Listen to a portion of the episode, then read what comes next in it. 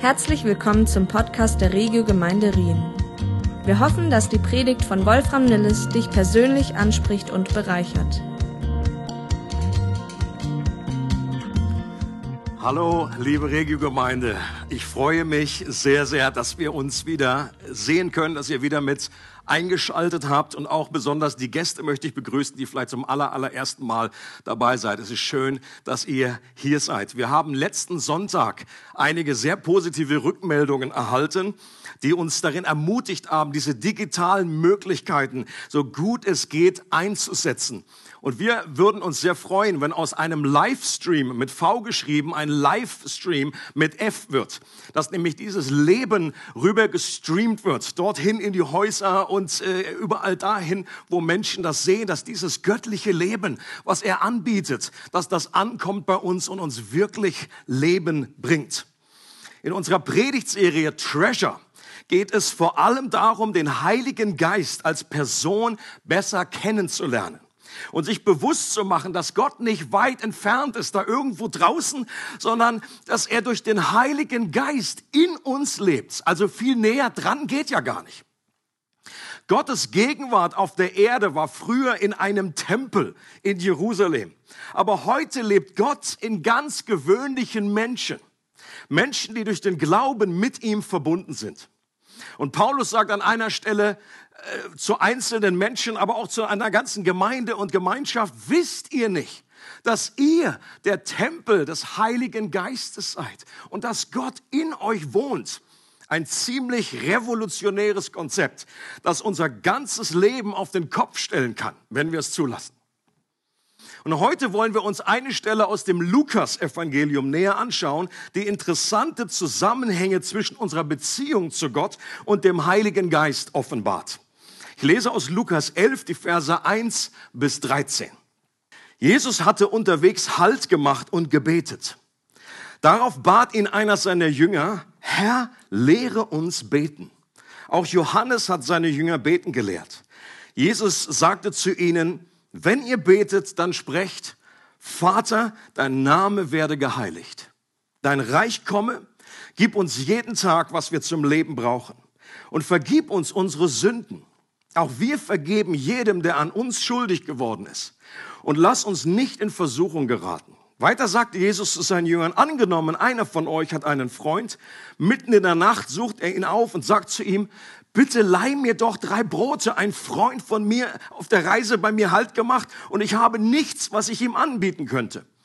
Und angenommen, der, den er um Brot bittet, ruft dann von drinnen, lass mich in Ruhe, die Tür ist schon abgeschlossen.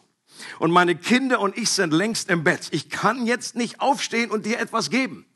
Ich sage euch, er wird schließlich doch tun, wenn nicht deshalb, weil der andere mit ihm befreundet ist, dann doch bestimmt, weil er ihm keine Ruhe lässt. Er wird aufstehen und ihm alles geben, was er braucht. Darum sage ich euch, bittet und es wird euch gegeben. Sucht und ihr werdet finden. Klopft an und es wird euch geöffnet. Denn jeder, der bittet, empfängt und wer sucht, findet und wer anklopft, dem wird geöffnet. Ist unter euch ein Vater, der seinem Kind eine Schlange geben würde, wenn es ihn um einen Fisch bittet oder einen Skorpion, wenn es ihn um ein Ei bittet? Wenn also ihr, die ihr doch böse seid, das nötige Verständnis habt, um euren Kindern gute Dinge zu geben, wie viel mehr wird dann der Vater im Himmel denen den Heiligen Geist geben, die ihn darum bitten? Ich finde es höchst interessant, dass der Impuls für diese Einblicke über das Gebet nicht von Jesus selbst kam, sondern von einem seiner Jünger die mehr über das Thema wissen wollten. Ich glaube, die Jünger damals, die haben irgendwie gerochen, dass es da einen direkten Zusammenhang gab zwischen dem Leben von Jesus in seiner Öffentlichkeit und dieser Kraftquelle, die Jesus im Verborgenen immer wieder angezapft hat. Und heute ist das nicht anders. Was uns am meisten zum Gebet motiviert, sind nicht Appelle, dass wir mehr beten sollten. Das funktioniert zumindest bei mir nicht. Ja, das, das, ist, das, dauert fünf Minuten und dann ist irgendwie dieser Appell verflogen. Was, was uns motiviert ist, wenn wir andere Menschen beobachten, die eine besonders enge Beziehung zu Gott haben Oder wenn wir Menschen kennenlernen, sei es Menschen, die jetzt äh, leben oder andere, die schon gestorben sind, aus Büchern etwas lesen und äh, die, die irgendwie anders sind. Und ich meine positiv anders. Also es gibt ja auch anders anders. Und anders mit Schwierigkeiten umgehen. Und wir dann auch ahnen, dass das etwas mit ihrer Kraftquelle zu tun hat. Dass das etwas mit ihrem Gebetsleben zu tun hat. Und das motiviert uns. Dann wollen wir das, was die auch haben. Und dann sind wir auch bereit, das zu tun, was sie tun. Und dann werden wir auch diesen Wunsch in uns haben, wie die Jünger damals. Lehre uns beten. Hilf uns, diese Kraftquelle auch zu entdecken und anzuzapfen.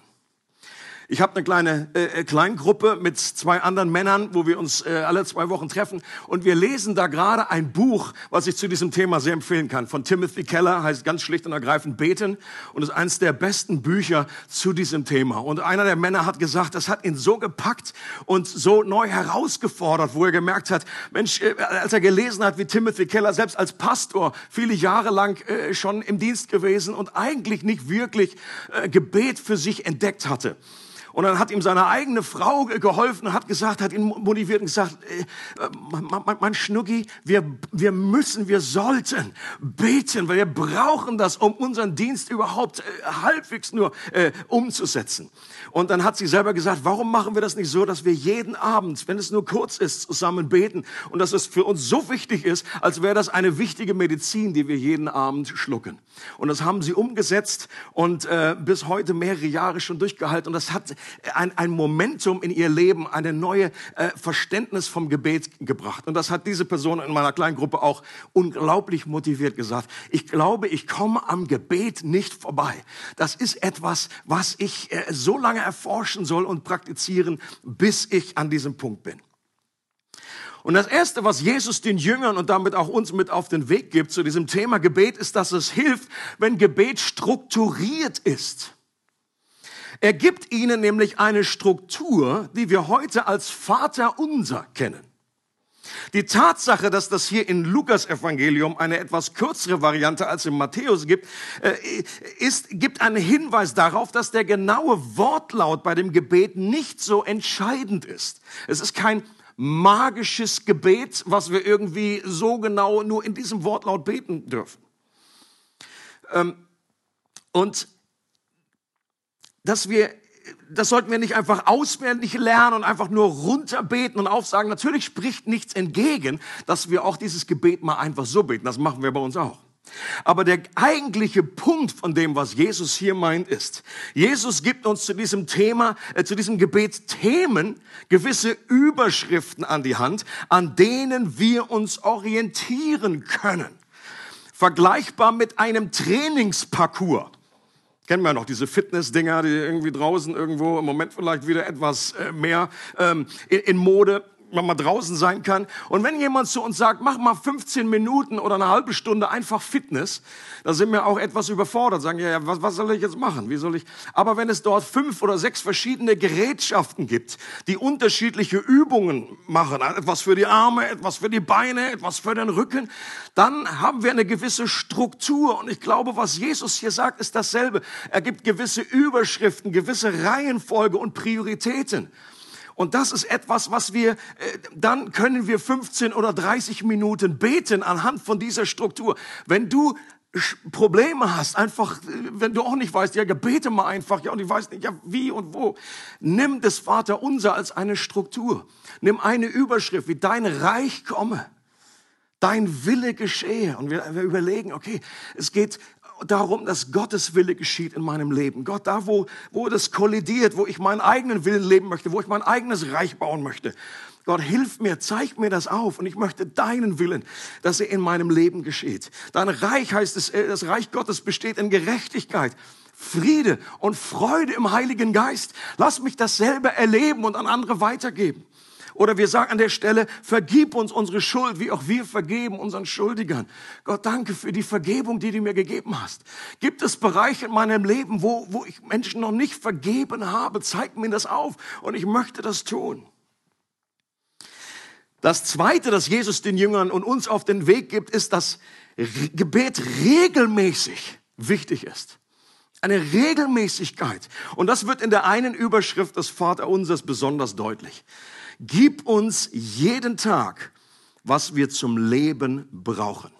Und wir kennen das meist unter den Worten, unser tägliches Brot gib uns heute. Ich glaube, dass Jesus hier Brot als eine Art Platzhalter benutzt für unsere täglichen und grundlegenden Bedürfnisse. Brot gilt ja auch heute noch weltweit als Grundnahrungsmittel. Ich finde das interessant, dass auf der ganzen Welt, in jedem Land, ist, ist Brot immer noch äh, äh, der Renner. Brot ist wichtig. Und in der damaligen Kultur war Brot aber ohne Konservierungsstoffe und hielt meist nicht mehrere Wochen. Bei mir im Brotkasten, da liegt der Toastbrot, da liegt er zwei Wochen lang. Und damals hast du am Ende des Tages, da wusstest du, okay, nächsten Tag brauchst du neues Brot, weil am Ende war das hart, war es, war es nicht mehr genießbar. Ich glaube, der Punkt ist, sich der täglichen Abhängigkeit von Gott bewusst zu werden und entweder regelmäßig um das zu bitten. Es gibt ja noch genügend Länder auch weltweit, die wirklich morgen nicht wissen, ob sie morgen Brot haben. Für die ist das ganz real wörtlich zu verstehen. Oder aber auch täglich dafür zu danken, was wir haben. Wenn ich ehrlich bin, dann bete ich eigentlich nie um Brot. Okay? Warum? Weil es meistens, wie gesagt, schon länger bei mir im Brotkasten vorhanden ist und wenn nichts da ist, gehe ich zum Aldi um Ecke. Was ich allerdings an der Stelle bete, ist, dass ich Gott für seine Versorgung danke dass unser Kühlschrank gefüllt sein kann, dass ich eine Arbeitsstelle habe, dass ich eine Wohnung habe, dass ich Kleidung habe. Alles nicht Dinge, die nicht, nicht selbstverständlich sind. Und ich glaube außerdem, dass sich dieser Vers auch noch auf eine andere Art von Brot bezieht, dass wir auch im Westen nicht auf Vorrat kaufen können. Jesus sagt an einer Stelle im Johannesevangelium, nicht Mose hat euch das Brot aus dem Himmel gegeben, sondern mein Vater gibt euch das wahrhaftige Brot aus dem Himmel.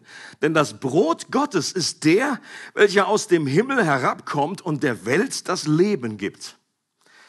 Da sprachen sie zu ihm, Herr, gib uns alle Zeit dieses Brot. Jesus sprach zu ihnen, ich bin das Brot des Lebens. Wer zu mir kommt, wird nicht hungern und wer an mich glaubt, wird nie mehr dürsten. Was für eine Stelle, was für eine ähm, etwas mysteriöse Aussage. Jesus bezeichnet sich selber als Brot, das wir zum Leben brauchen, das unsere Seele nötig hat. So nötig wie unsere Körper das normale Brot nötig haben.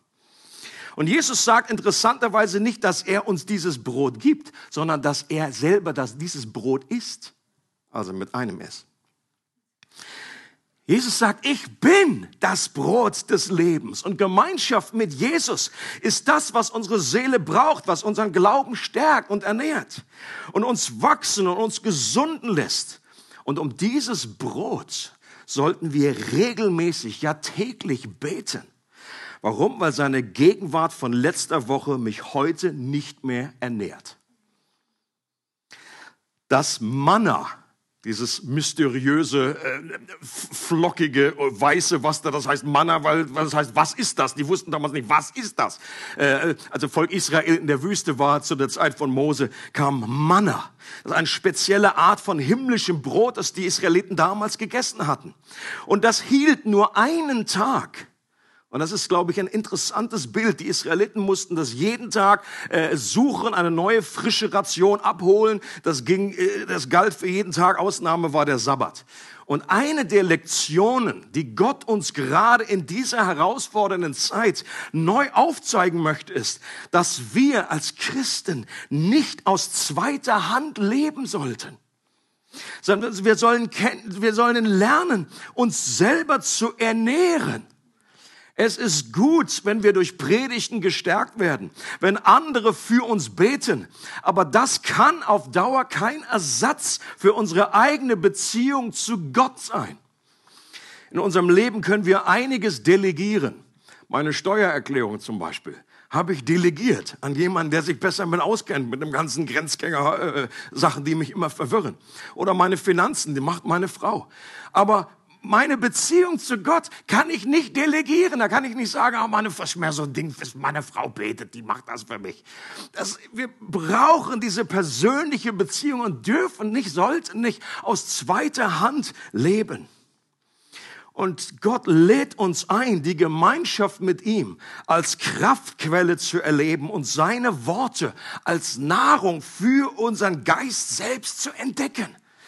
Einmal in der Woche durch einen Gottesdienst ernährt zu werden, ist nicht ausreichend.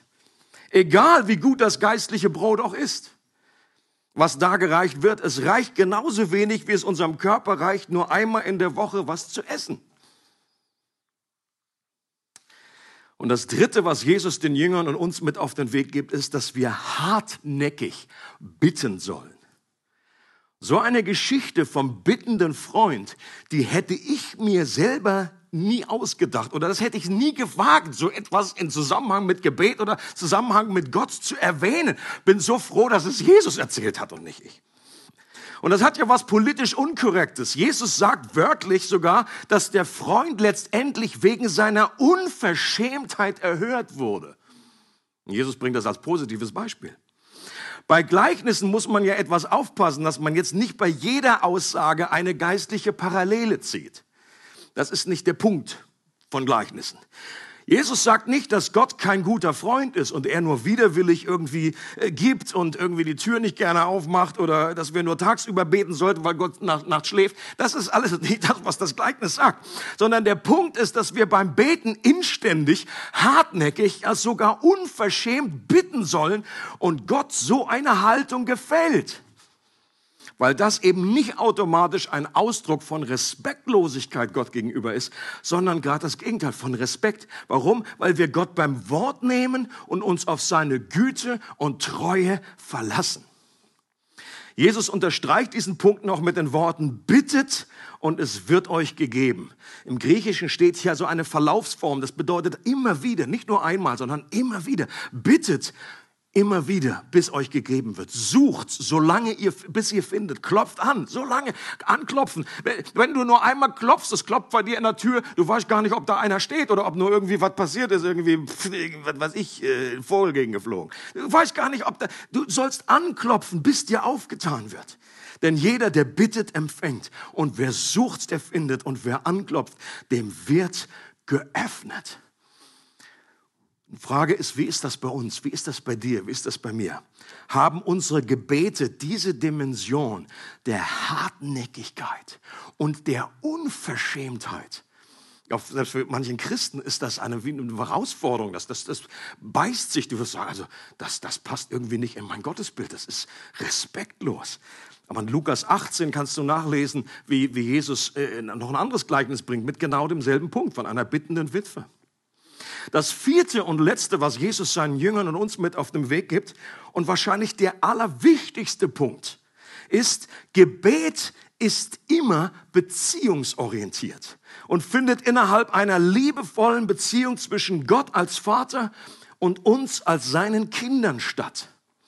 Die grundlegende Voraussetzung, um überhaupt zum Gebet jemals motiviert zu werden oder auch motiviert zu bleiben,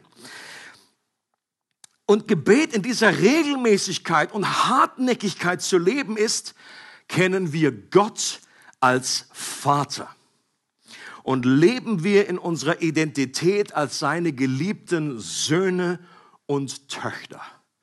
Und das ist ein Konzept, was im Grunde, was, was irgendwie unsere Vorstellungskraft sprengt und was wir uns immer wieder auf der Zunge zergehen müssen lassen. Was ist das erste Wort, praktisch die Eingangstür zu der Gebetsstruktur, die Jesus seinen Jüngern gibt? Da heißt es, das erste Wort ist Vater. Vater unser, aber dieses Wort der Vertrautheit und Nähe, was kleine Kinder, eines der ersten Worte, das kleine Kinder damals äh, im Judentum äh, geredet haben. Papa, aber. Und es fängt nicht an mit mein Herr, oder mein Boss im Himmel, sondern mein Vater im Himmel. Und das macht allen Unterschied dieser Welt. Wenn wir eine Dienstbeziehung zu Gott haben, wenn wir einfach nur zu Gott kommen und denken, wenn wir irgendwie unseren, äh, unseren Act together haben, wenn wir alles unter Kontrolle haben und Dinge gut liefen in der letzten Woche, dann dürfen wir uns äh, bei Gott irgendwie nahen. Oder ob wir eine Beziehung als Kind zu unserem himmlischen Vater haben. Und von wem erwarten wir denn, dass immer wieder dasselbe wiederholt gemacht werden soll. Wer sagt zum Beispiel nochmal, nochmal, Papa? Meine Kinder sind ja schon ein bisschen aus dem Alter raus, aber ich kann mich noch erinnern, ähm, nochmal, nochmal, wenn ihnen irgendwas gefallen hat, nochmal. Das sind Kinder, von denen wir das erwarten. Und wem nehmen wir es auch nicht krumm, wenn sie hartnäckig und unverschämt immer wieder die gleiche Bitte vorbringen, als hätte ihre Platte nur eine Rille? Äh, das, ich möchte das Papa, ich möchte das Papa. Bitte das. Ich kann mich auch noch selber erinnern, als ich Kind war. Das ist ja äh, gar nicht so lange her. Dass ich unbedingt eine Katze wollte. Und ich bin, was bin ich meiner Mutter auf den Keks gegangen? Ich sagte, Mama, eine Katze. Übrigens, Mama, ich fände gut, eine Katze zu haben. Und ich habe da alle Register gezogen und ich habe irgendwann so äh, moralischen Druck ausgeübt. Ich weiß noch ganz genau, Mama, ich weiß genau, es gibt Umfragen, dass Kinder irgendwie innerlich äh, nicht ganz gut wegkommen, dass es irgendwie langfristige Schäden gibt, wenn äh, ich brauche eine Katze. Und irgendwann gab es auch die Katze. Von Kindern ist es okay. Von Kindern, da vergeben wir das nicht nur. Wir erwarten das, dass sie wie hartnäckig sind, unverschämt bitten. Und wenn Jesus sagt, werdet wie die Kinder, kann es sein, dass er unter anderem diese innere Haltung meint, die wir auch als Erwachsene wieder lernen dürfen an dieser Stelle wie Kinder zu werden, die regelmäßig sagen, nochmal, nochmal, nochmal, immer wieder kommen. Das tägliche Brot gibt mir heute und hartnäckig dranbleiben. Und deshalb vergleicht Jesus als Höhepunkt dieses Abschnitts auch die menschliche Beziehung zwischen einem Vater und einem Kind mit der Beziehung zwischen Gott als Vater mit uns als seinen Kindern und sagt, was schon hier auf der Erde in der Beziehung zu euren Kindern da ist, dass ihr großzügig seid, dass ihr euch euren Kindern gerne etwas schenken möchtet, dass das umso mehr gilt für den himmlischen Vater, der vollkommene Liebe ist, der vollkommene Barmherzigkeit ist und der vollkommene Großzügigkeit ist. Und so schließt auch dieser Abschnitt, wenn also ihr, die ihr doch böse seid, das nötige Verständnis habt, um euren Kindern gute Dinge zu geben, wie viel mehr. Dieser, dieser Abschnitt, der springt mir immer wieder, seitdem ich das so gesehen habe, immer wieder hervor, wenn ich es lese. Wie viel mehr wird dann der Vater im Himmel denen den Heiligen Geist geben, die ihn darum bitten. Und diese Wahrheit motiviert zum Gebet zu einem Vater zu kommen, der für mich ist, der mich beschenken möchte, den ich nicht gerade noch überreden muss, der im Grunde eigentlich mich mehr beschenken möchte, als ich das vielleicht selber will. Ich finde es unglaublich spannend, dass in diesem Abschnitt jede Person der Dreieinigkeit vorkommt. Hier ist von dem Vater die Rede, zu dem wir kommen sollen. Hier ist Jesus, wird als Brot vorgestellt, das wir erhalten sollen, das uns ernährt. Und der Heilige Geist, der hier als das ultimative Gute beschrieben wird. In der Parallelstelle in Matthäus, da heißt es, wie viel mehr wird der Vater im Himmel Gutes geben denen, die ihn bitten. Und hier steht, was dieses Gute ist, den Heiligen Geist. Im Grunde mehr von sich selbst. Das ist das Beste, was uns passieren kann. Mehr von Gott in unserem Leben, dass wir erfüllt werden mit der Fülle Gottes. Der größte Schatz und der Jackpot, den wir jemals erhalten könnten. Und wenn Gott uns etwas nicht gibt, wenn wir bitten, das passiert, das erleben ja auch viele Christen. Ich bete schon so lange. Warum äh, geschieht das nicht? Warum erlebe ich das nicht? Ich glaube, es hat verschiedene Gründe. Das, das geht jetzt zu weit. Ich verweise noch einmal auf das gute Buch von Timothy Keller. Aber eines der Gründe ist, wenn uns Gott etwas nicht gibt, dann weil es nicht gut ist für uns. Als ich kleiner war, wollte ich ein Luftgewehr. Ich bin zu meinem Vater gegangen, da ist, hier kannst du bestellen, hier beim Neckermann-Katalog. Luftgewehr. Und mein Vater hat mir das nicht gegeben aus guten Gründen, weil er wusste, okay, der ist noch zu jung. Wenn der hier im Garten um die, um die, die alle Vögel abschießt, das ist nicht gut. Das ist nicht gut für die Nachbarschaft. Es wäre nicht gut gewesen in diesem Moment. Oder wenn Gott uns etwas nicht gibt, dann, weil er etwas Besseres für uns hat. Und ich glaube, wir werden im Himmel mal froh sein über jedes Gebet, das Gott nicht beantwortet hat.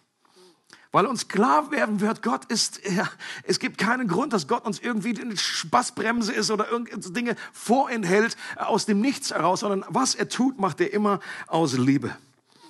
Und der Heilige Geist ist ja auch derjenige, der uns die Augen für diese Beziehung zum Vater öffnet. Das heißt, der Geist Gottes, er betet durch uns, aber lieber Vater, und er bezeugt unserem Geist, dass wir Gottes Kinder sind.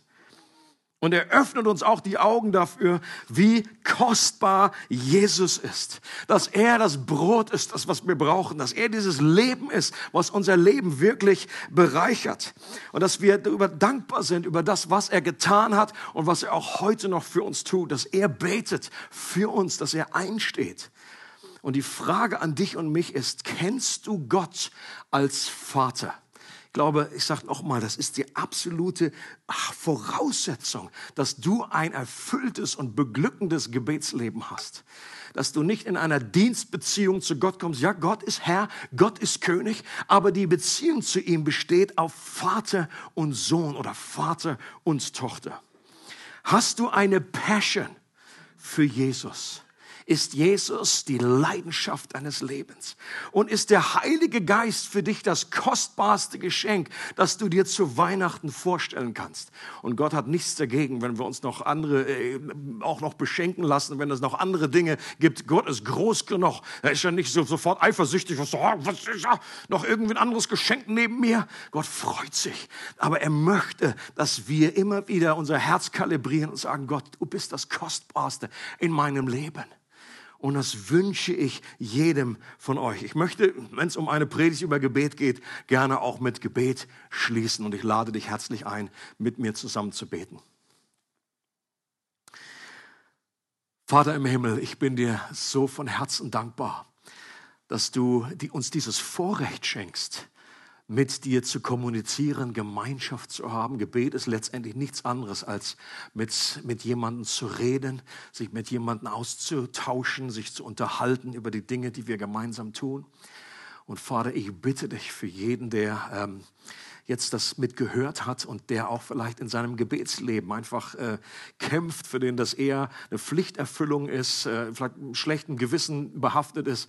Und ich bete darum, Herr, dass es zu einer Offenbarung unserer Herzen kommt dass wir äh, diese Dimension ganz neu erleben. Heiliger Geist, ich bete, dass du die Augen von jedem Zuhörer öffnest, dass wir erkennen, dass es ein liebevoller Vater ist, der Gemeinschaft mit uns haben möchte, der Beziehung mit uns sucht und der uns beschenken möchte. Und dass wir lernen, einer Struktur zu beten, dass wir lernen, regelmäßig zu, zu dir zu kommen, immer wieder, dass wir auch hartnäckig dranbleiben und wie unverschämt bitten. Aber vor allen Dingen, dass wir diese, dieses, dieses, dieses Geheimnis verstehen und dass das unsere Leben revolutioniert, dass wir ein Kind Kind des himmlischen Vaters sind. Und Herr, ich möchte dich bitten für jede Person, die dich noch nicht kennt als Vater dass du, Geist Gottes, auch diesen Personen die Augen jetzt gerade öffnest, dass du sie anrührst, dass du sie überzeugst davon, dass es einen Vater gibt. Das ist die Sehnsucht unseres Herzens, dass wir einen Vater wollen, der vollkommen ist, ein Vater, der perfekt ist und der äh, unsere Leben äh, äh, überschaut und der uns umgibt von allen Seiten und uns Sicherheit geben möchte. Und ich bete, Heiliger Geist, dass du die Augen des Herzens öffnest, um, um Glauben freizusetzen. Es gibt viele Menschen, die schon äh, die Reise mit Gott begonnen haben mit einem simplen Gebet. Auch da fängt vieles oft mit Gebet an. Die gesagt haben, Gott, ich, ich, ich weiß nicht genau, zu wem ich jetzt spreche. Ich weiß nicht ganz genau, was ich glauben soll. Aber wenn es dich gibt, dann bitte offenbare dich mir. Und das ist ja genau das, was wir auch äh, feiern zur, in der Adventszeit zu Weihnachten, dass da Gott gekommen ist äh, auf diese Erde. Und ich kann dich nur ermutigen, wende dich an Jesus Christus weil Jesus hat gesagt, ich bin der Weg zum Vater.